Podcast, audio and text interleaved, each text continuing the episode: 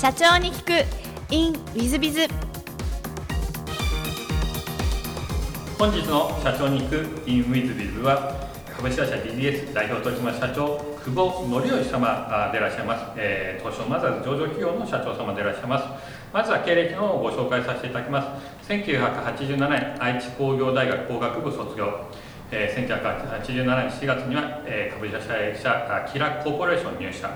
その後ジャストシステムシマンテック株式会社、え、トレンドマイクロ株式会社と移られて、え、シスコシステムズで、え、営業本部長をやられそしてクオリティソフト株式会社では代表取締役社長にご就任されていらっしゃいます。その後 DDS 様に移られて専務取締役そして現在代表取締役社長をなさっていらっしゃいます久保様に、えお越しいただきました。久保様よろしくお願い申し上げます。こちらこそよろしくお願いいたします。えっ、とまずは、えー、最初のご質問なんですがご出身は愛知でいらっしゃるんですか？はい愛知県の西尾市になります。この3週間ぐらい前から西尾市田舎の市なんですけどあの杉薬局さんのおかげで有名になりました なるほど。ちょっとあの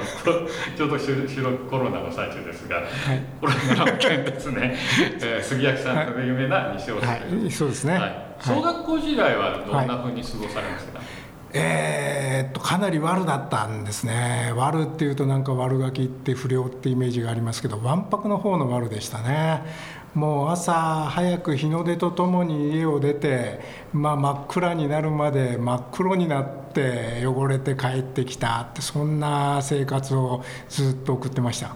なんかガキ大将的とかそんな感じですか、まあ、大将ではないですけどね。もうやんちゃ坊主でしたね。まあ親の言うこと全然聞かなかったですね。そうですかえーと、中学時代はどんな感じでお過ごし中学はですねあの実は私今身長が1メーター70センチなんですけど小学校5年生の時から今の身長なんですよ。で中学に入学しましたらあの1メーター70センチって当時は結構背が高くてですねみんなの身長が僕の胸ぐらいだったんですね。なのですぐあのバレーボール部の顧問がスカウトに来ましてぜひ一緒にやろうじゃないかってなんて言われてバレーボールに明け暮れてましたねでもだんだんあの背が皆さん伸びてきてですね卒業する頃には同じぐらいの高さになってしまってましたがでもまあ一生懸命バレーボール部を、えー、で、えーとアタッカーとしてやってました。タカということは運動神経も結構よろしかったいや背が当時高かったからですねそれだけでしたけどまあでもあのまあ鶴代中学校という愛知県西尾市の中学校にいたんですけど、えーと、生産大会でベスト4西三河の大会でベスト4に残れたの多分初めてのことじゃないかなっていうふうに思いますんであ仲間にも恵まれたんですけどあの非常に楽しいやりがいのある中学生活を送ってましたね。そうですか。ありがとうございます。えっと、高校も、えっと、愛知の方でそうです。あの地元の、まあ、普通科の高校に入学しまして西尾東高校という高校なんですけどもうそこではもうあの帰宅部でですねもう毎日こう麻雀をしたりとかですねまあ何ていうんですか？コミュニケーション能力を高めてましたかね。なるほど。バレーとかそういうスポーツとかは何もやられない？いやあの先ほど申し上げた通りですねいつの間にか皆さんより身長が低くなってきてまして もう高校になったらみんなあの中学1年の時に僕の胸ぐらいの背だったやつが僕よりも高くなってましてですねこれはバレーボールとかバスケットボールは向いてないなというんであのスポーツはやめてんだからといって勉強する気にもならないので、まああのえー、麻雀をやったりとか、えー、いろんなことして、えーと友達と遊んでましたね。その後、えっと、愛知工業大学にお勤めになっていらっしゃると思うんですが、はい、えっと、愛工大を選んだ理由何かございますいや単純にあの愛知県の工業大学いや工学部の学校に行こうっていうことでで、えーと、愛知工業大学っていうのは、まあ、私立の中では名城大学愛知工業大学中部大学大同大学とかあるんですけど、まあ、あの名城大学落ちたので愛知工業大学ということですね。なんかこう理系にお住まれたのはなんかこういうのを勉強しようと思われたとか。単純にあの国語よりも数学の方が好きだった。で国語はあんまり好きじゃなかったので社会もあんまり好きじゃなかったので、えー、と数学英語物理科学等々で受験できるのは私立理系になりますからあの必然的に私立理系を選んだ。単純にそれだけです。なるほど。なんか大学時代はどんなふうにお過ごしになった思い出ございますか？もう大学時代は本当にあのアルバイトに明け暮れてました。あの授業もほとんど行ってなくてですねもっと行けばよかったなって今は思うんですけどそうですねあの当時スポーツショップえでアルバイト愛知県のスポーツショップでアルバイトしてましてですね、えーと、スポーツショップにいるといろんな方がお買い物に来るんですね。夏になると、えー、テニスラケットを買いに来たり冬になるとスキーの、えー、板を買いに来たり。そんな時にあの女性のこうグループなんかがスキーの板やテニスのラケットを買いに来るとあのまあそれ買ってで自分たちで練習するのをよかったらあのテニス上手い人スキー上手い人たちがいっぱいみんなでちょっと合宿行くんで一緒に参加しないなんて言うと女の子がこう友達お友達を誘ってたくさん集まってくるんですね。でそうすると女の子が集まっちゃえば男の子を集めるのは非常に簡単でもうすごい人数の、えーと、研修ツアー、まあ、あの研修研修じゃないですね。まあなんかそういうテニスツアーとかスキーツアーができてボロ儲けしてましたね。その頃からこういうなんですかね、えーと、イベントサークルじゃないですか、はい、イベント会社じゃないですか、はい、そういうのを設けながらやってらっしゃったいや会社じゃないんですけどもう単純にあの会費を集めてですねでそれであのバスを仕立てていくんですけどあのかなりあの男性からは高い値段が取れますしあの利益を得てましたね。ですからスポーツショップのバイト代よりもそちらの利益儲けの方が大きかったかもしれないですね。じゃあその頃からもう社長気質といいますか、商売に気質でいらっしゃったいややっぱりあの商品っていうんですかね。その場合はもう旅行が商品になりますけどあの欲しい人は高い金を出してでも来る。いらない人に売りつけては誰も買ってくれないそういうことがよく分かって結構あの面白いあの経験をしました。はい、あの大学時代そうするともう社長業やってらっしゃったのとほぼ一緒かもしれませんけど、まあ、そうですね、まあ、あの個人事業主かもしれないですね、まあ、その利益は当然申告とかしてないので あの今なら怒られちゃうのかもしれませんけど、はい、ありがとうございます。でその後卒業後、えっと、株式会社キラコーポレーションという会社にご入社されたんです、はい、こちらはどんな会社でいらっしゃったんですか、あのボール板っていって鉄に穴を開ける機械があるんですけどその機械の日本で一番シェアを持っててる会社で私の住んでいる地元にあるあの会社なんですね。であの私大学時代ですねあの英語とですね、えーと、コンピューター。これが苦手で英語とコンピューターだけはやるまいと。いうふうに思って、まあ、あのそのキラコーポレーションというところであのエンジニアとして技術者としてやっていきたいなというふうに思ってそこに入社を決めたんですけど10月ぐらいでしたかね内定式っていうのがありまして行きましたらそこのあの若社長今社長になってますけど当時専務だった方が「久保君と君はコンピューターも勉強してきたね」と「そういう仕事に期待してるよ」と言われてしまいまして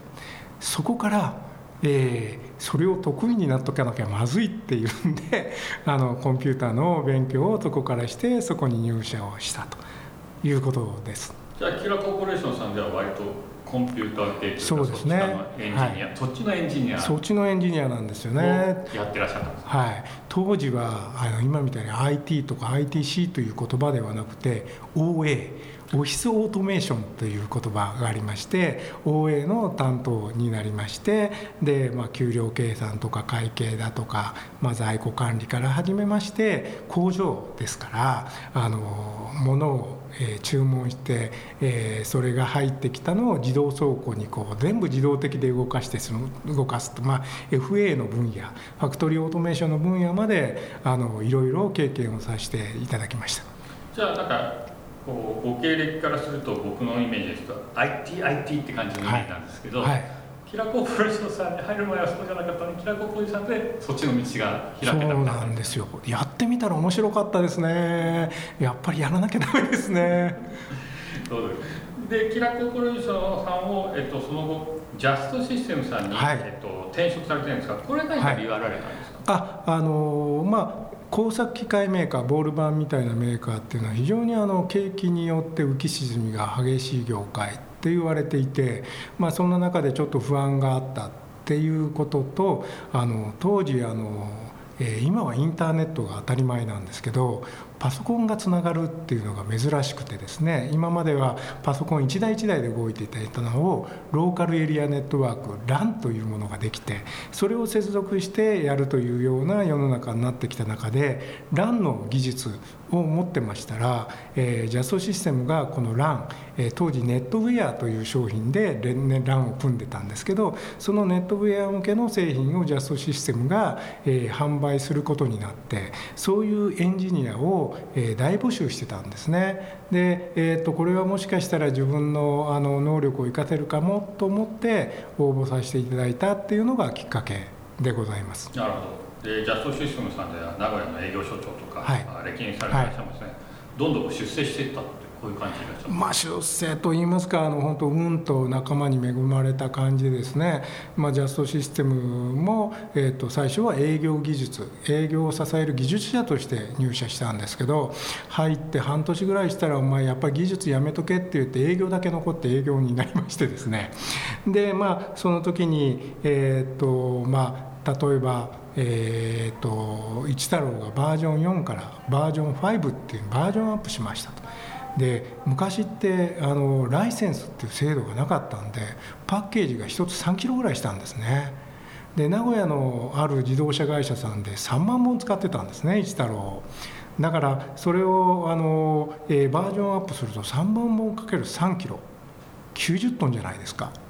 それを送らなきゃいけない。で実は私ジャストシステムの前にロータスさんがバージョンアップして似たようなことをしてちょっと失敗したんですよ。で私はそれじゃダメだっていうんでライセンス証書に3万本まで使えるっていうライセンス証書を作ったんですね。それで会社とあのユーザーさんあるいは間に入ってる調査さんを説得しましてもうあの会社としてみたらコストがかからない。お客さんからしてみたら面倒くさいもの来ない。両方大喜びで利益も出たと。いうんであの非常に喜ばれてあの名古屋の営業所長になったりとか、まあ、東京で新しいビジネスを考えてくれとかいろんなあの巡り合わせと、えーまあそういった周りに囲まれてみんなのメンバーに囲まれてそういういい思いをしました。なるほどそうすると割とじゃあジャストシステムの時にこういろんなアイデアを出すとかいうのもまあ開花させたというかそんな感じでしゃいまあ、学生時代のそのツアー組んでたからどうかもしれないですけど そうですね。そういったあの、えー難しいことがあった場合にそれを会社のルールを押し付けるんじゃなくてお客様の、まあ、ニーズを引き出して要望を引き出して会社のできることを考えて両方、えーうまくいくような考えをなるべくあの皆さんの協力を得ながらやっていくっていうのをその辺りからしっかりやってきたつもりではいます。あのリスナーの皆さん一太郎をご存じない若い方もいらっしゃるかもしれませんが、一太郎ってどんなやつだったんでしょう？か、一太郎どんなやつだった？いいやつでそうじゃなくてですね一太郎ってあのワープロソフトなんですね。今でいうとワードと同じものになります。ただあの国産のあのものでしたから非常にあの原稿用紙だとかですねいろんなものにあの組み合わせが良かったりとかあとは何といってもかな漢字変換英徳えー、阿波徳島の略じゃないかとも言われてますけど、えー、英徳というものが素晴らしくてですね変換効率が非常に良くてあの入力が楽になるというもので、えー、と世の中のまあ7割ぐらいは一太郎を使ってた。当時の営業活動っていうのはパソコンが売れればここのオフィスの近くの NEC さん、えーそして一太郎えーそしてロータス123この3つは必ず売れると。いう状況でしたので営業活動は一太郎を買ってくださいではなくって NEC さんとロータスさんと一緒にパソコン使いませんかっていうのが、えー営業活動でした。なるほど。あのリスナーの皆さんあのウィズビズ株式会社は、あの田町にございましてえー、歩いて3分かなぐらいの NSC さんなんでそこで今日は収録したあの久保社長にお越しいただいて収録したんで、はい、あの NSC ロータス10であの聞いてる方は古い方もいらっしゃるんで多分「そうそう」って言ってる方と、はい、なんじゃそりゃっていう方とそういらっしゃると思うんですけども、ね。はい、はい、私はあの「そうそう」っていう派でございます古い派でございますが。えーと、その後あのシマンテク株式会社にこれ、はい、部長としてご入社されてこれはね本部長として入社しています。えっ、ー、とじゃあ引き抜きでいらっしゃいますまあ引き抜きって言いますかね。あのジャストシステムがマイクロソフトと戦ったりとかしてでまあちょっと人事異動とかいろんなことがある中でまあジャストシステムに対するちょっと夢がちょっと失いかけつつある中でその頃あのインターネットが急に出てきたんですね。でインターネットが出てきた世の中どう変わるかなって自分で一生懸命考えたらおそらくセキュリティが重要になるだろう。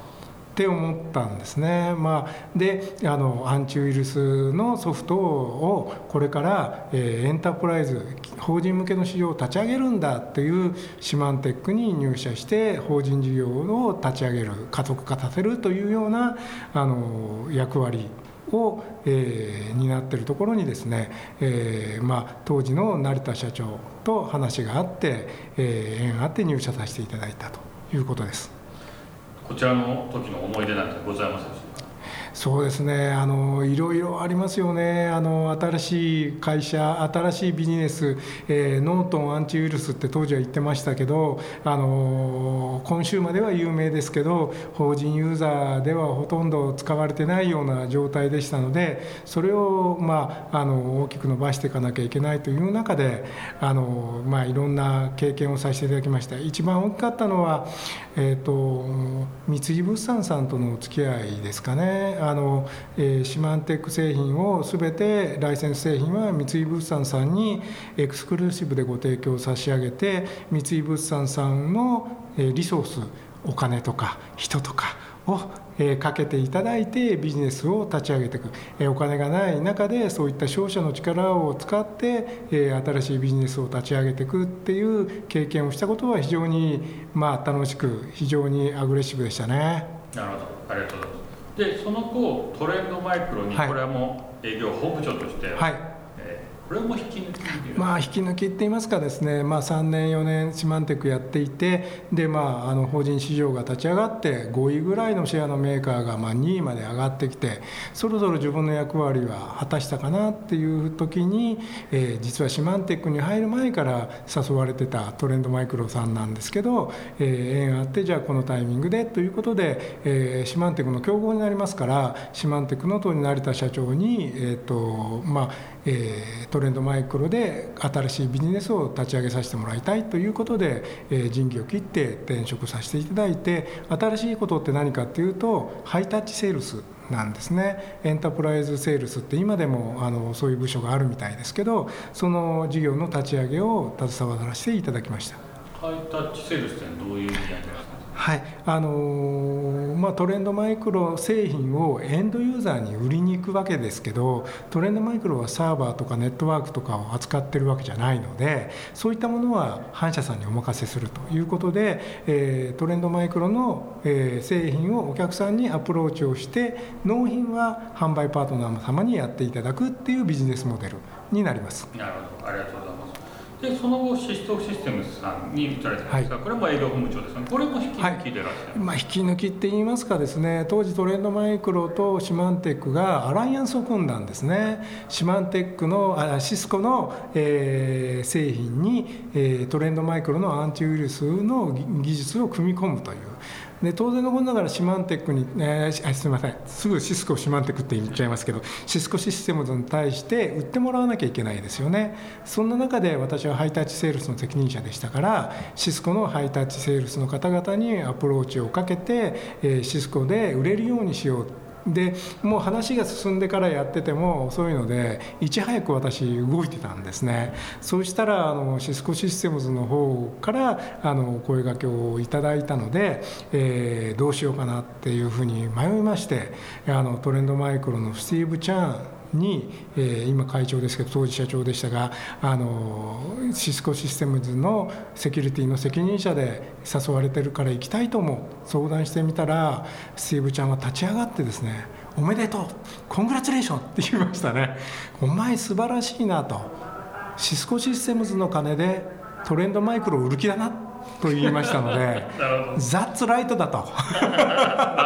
答えたら、まあ、円満退社でシスコに移るという形になりましてその後、えー、すごかったのはスティーブ・チャン会長社長が、えー、シスコのボードメンバーたちにそれを言いふらしてたっていうのが後で すごいことになりました。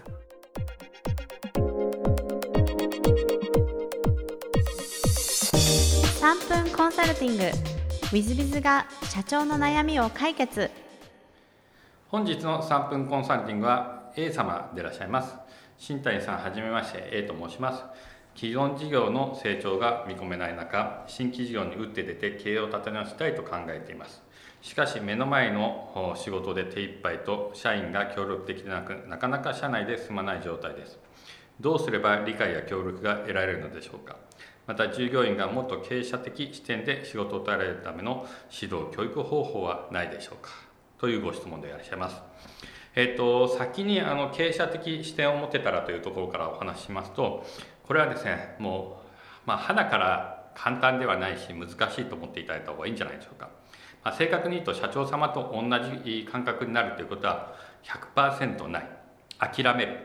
これが答えになってきます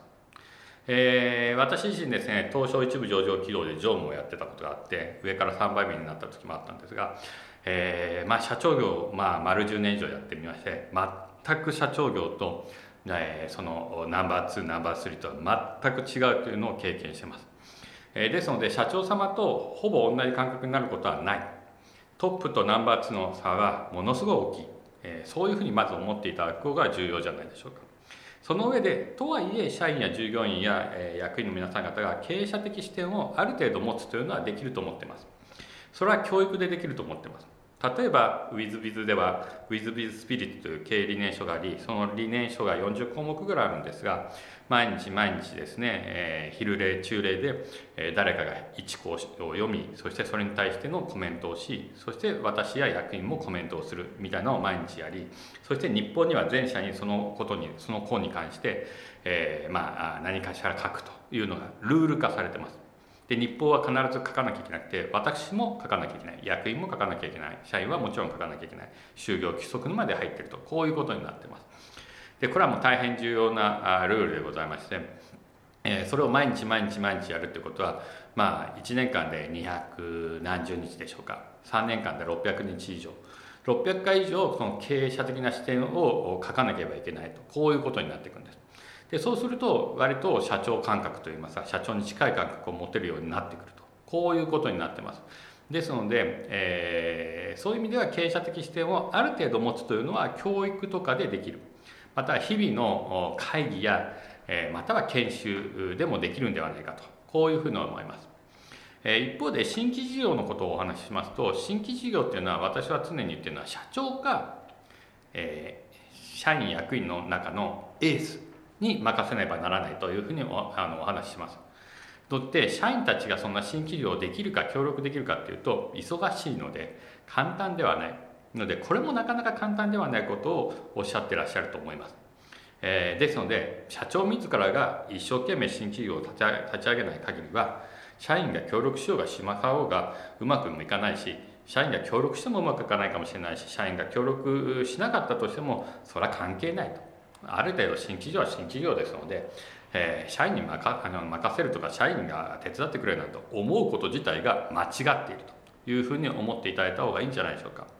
よって社長様が24時間365日使って新企業を立ち上げていくべきだと私は思います。ぜひそのことを考えてもう一度事業の立て直しを図っていただければと思いますのでよろしくお願い申し上げます。えー、本日の3分コンサルティングはここまで。また来週。